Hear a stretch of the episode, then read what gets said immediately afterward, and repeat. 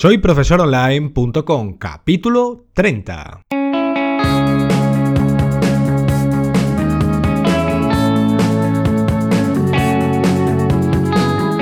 Bienvenidos al episodio número 30 del podcast para cualquier persona que desee compartir sus conocimientos y emprender Internet al mismo tiempo, ganándose la vida con sus propios alumnos virtuales.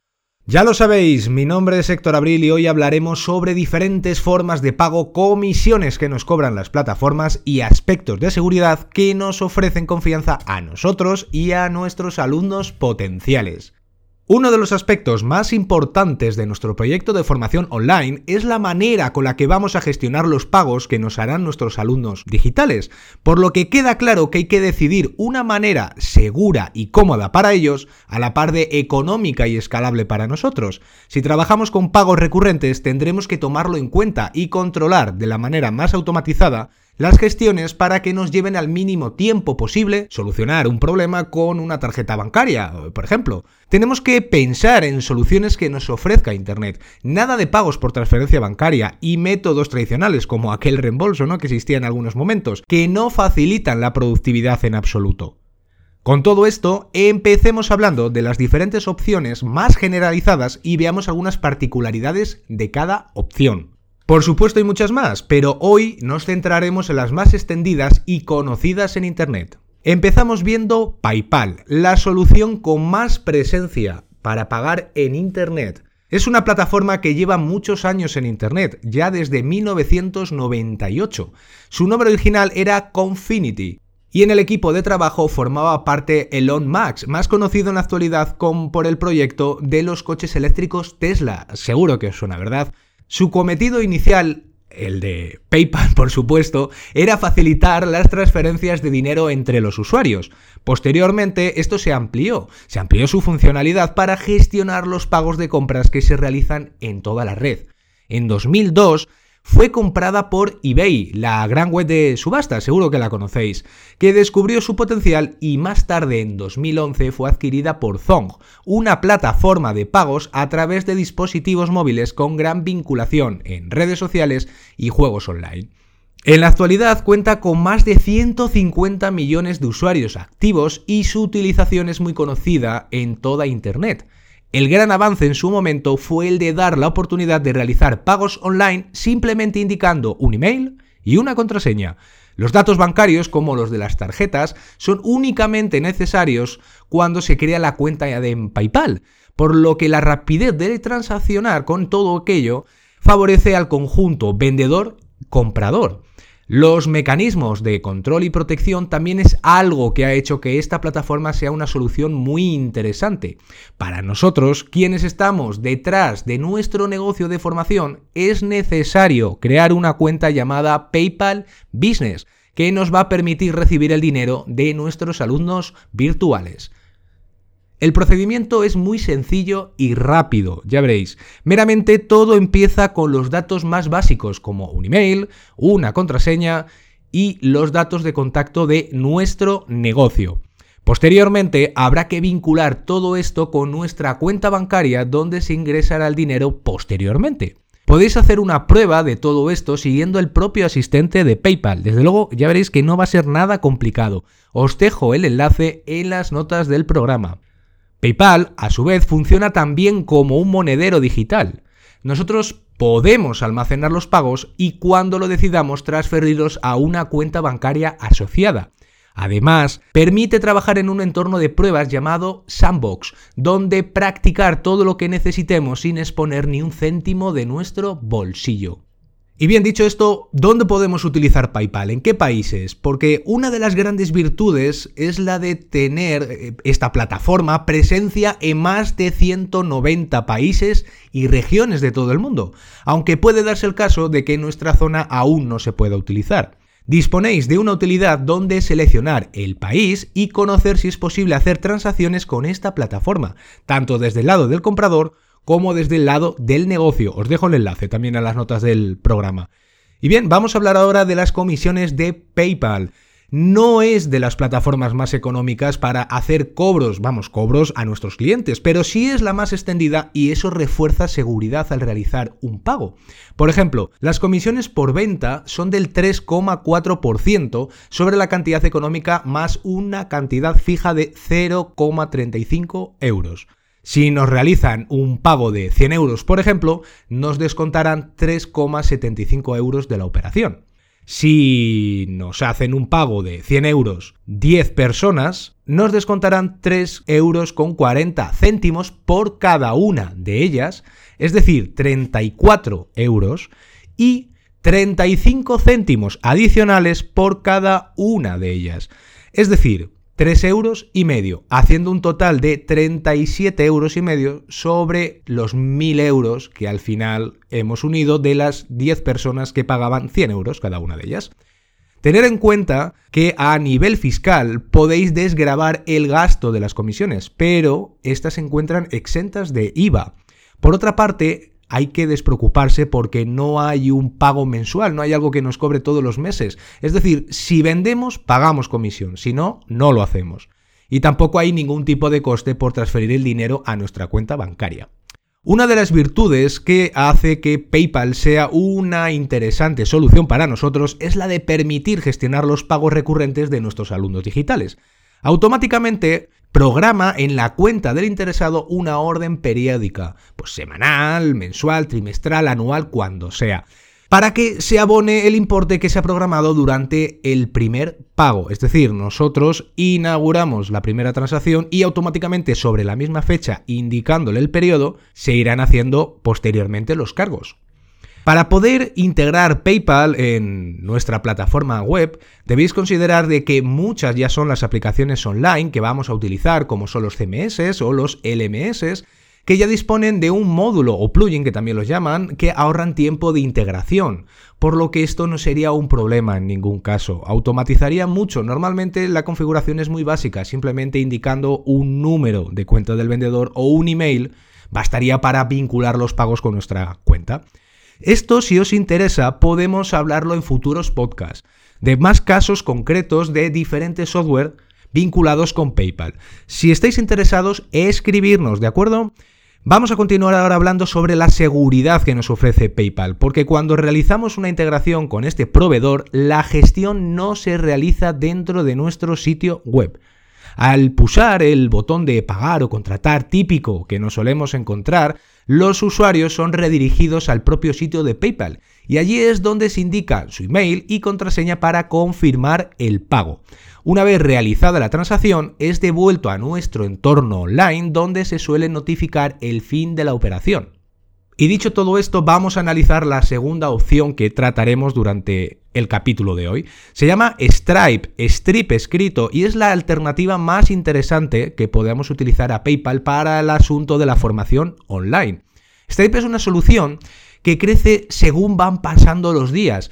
No utiliza, al menos de momento, un sistema de monedero virtual como el de PayPal y los usuarios, en este caso, deben de indicar los datos de las tarjetas bancarias para realizar los pagos. A priori esto puede parecer una desventaja, dado la comparación con PayPal, pero no nos vamos a quedar en ello, ¿eh? porque vamos a conocer que su fortaleza se encuentra en la forma de integrarse y las comisiones, que son más bajas, ya os advierto, por cada gestión. Antes vamos a hablar un poco de la historia y por qué es interesante considerar esta plataforma. Fijaros, Stripe eh, fue lanzada al público en 2011. Desde luego tiene menos eh, historia que PayPal, ¿no? Y hasta 2016, hace un par de años, no ha llegado a España. Pero durante todo este tiempo, los hermanos Collinson, que son de origen irlandés, unos chicos jóvenes que están en la lista de los emprendedores más enriquecidos de los últimos años, se han esforzado en ir expandiéndose por muchos lugares, muchos lugares del planeta obviamente, y facilitar la tarea de integrar su solución de pagos a los programadores. De esta manera, la estrategia que ellos han formulado, los hermanos Collinson, se ha conseguido dar a conocer la plataforma por medio mundo, gracias a la gran comunidad internacional de desarrolladores. Para abrir una cuenta profesional en Stripe es bastante simple. ¿eh? Basta con indicar un email, un nombre y una contraseña y finalmente un número de teléfono para terminar de confirmarlo todo, porque nos van a enviar mensajes de confirmación tanto al email como al teléfono a través de un SMS.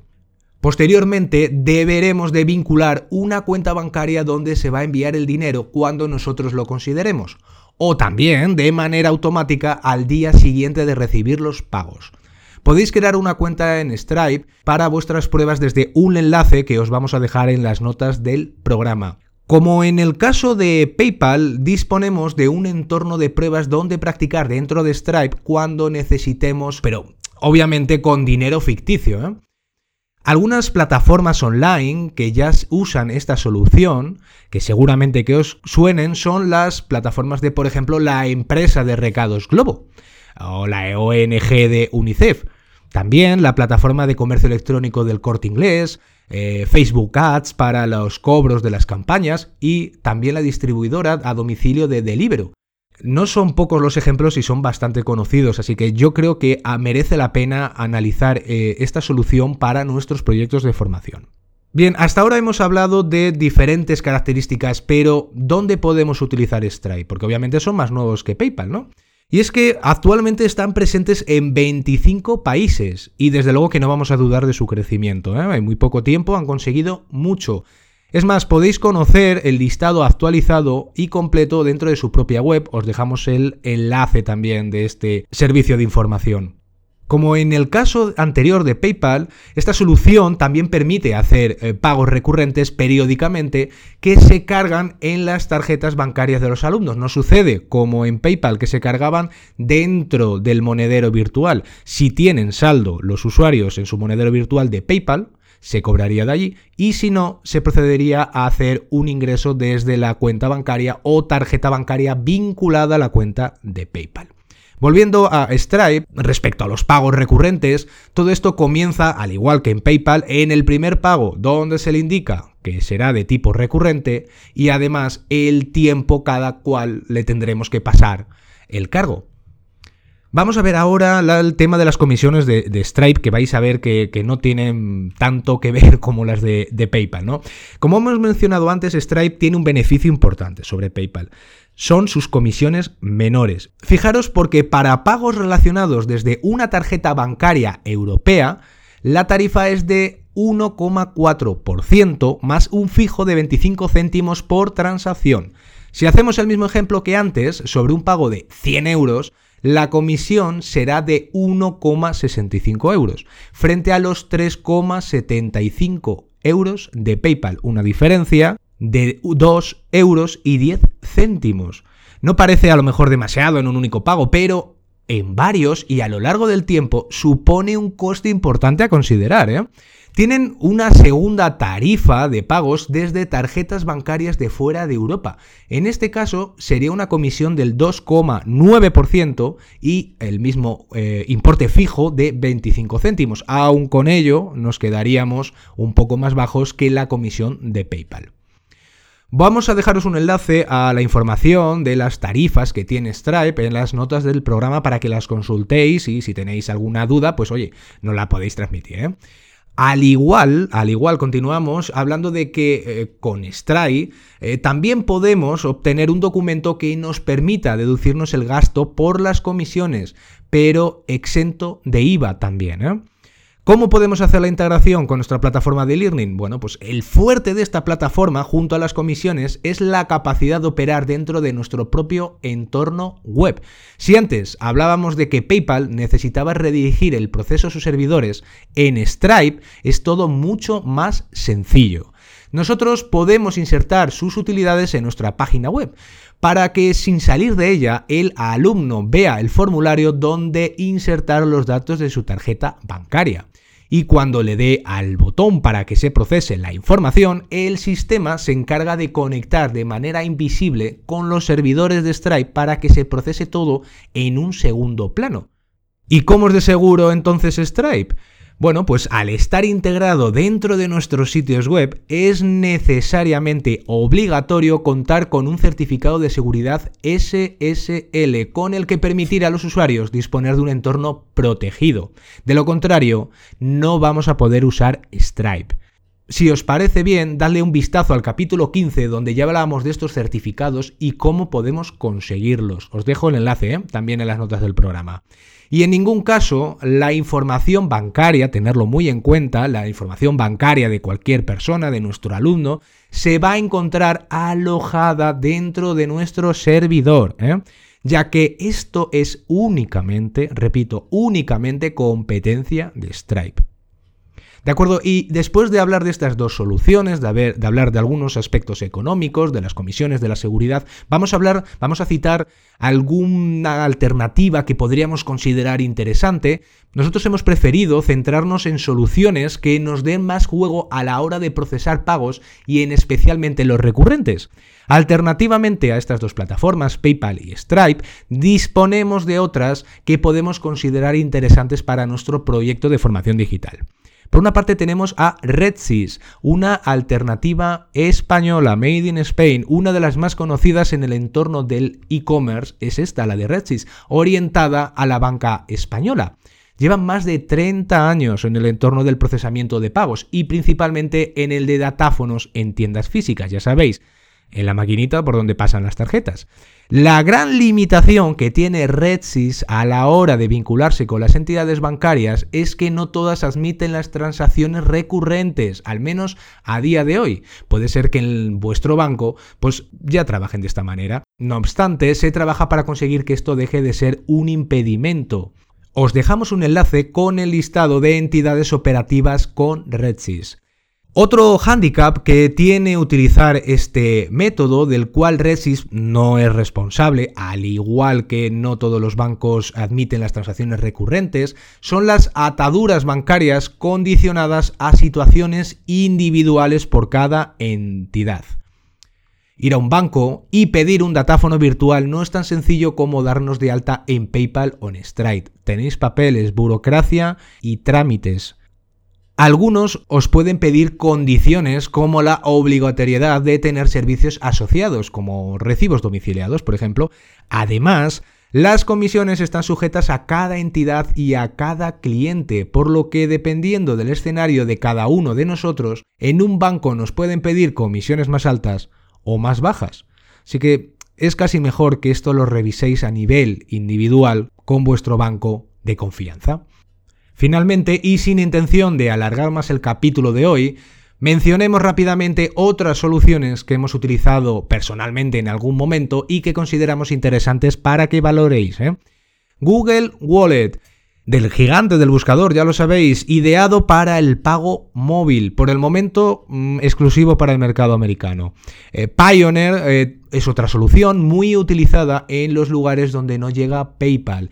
Y Neteller tiene la posibilidad de utilizarse como monedero digital. Las tres plataformas os las vamos a dejar enlazadas desde las notas del programa para que las consultéis, le deis un vistazo y sobre todo valorarlas, porque a lo mejor se adaptan perfectamente a vuestro caso. Hay muchas más, ¿eh? algunas orientadas a determinados países, como veíamos en el caso de RedSys en España, otras orientadas a su uso concreto en ciertas tecnologías y otras para determinados sectores profesionales. Y un consejo que os voy a dar, si me permitís, es no dejéis de prestar atención a soluciones como CryptoPy o BitPy, que ofrecen soluciones de pago con criptodivisas como Bitcoin.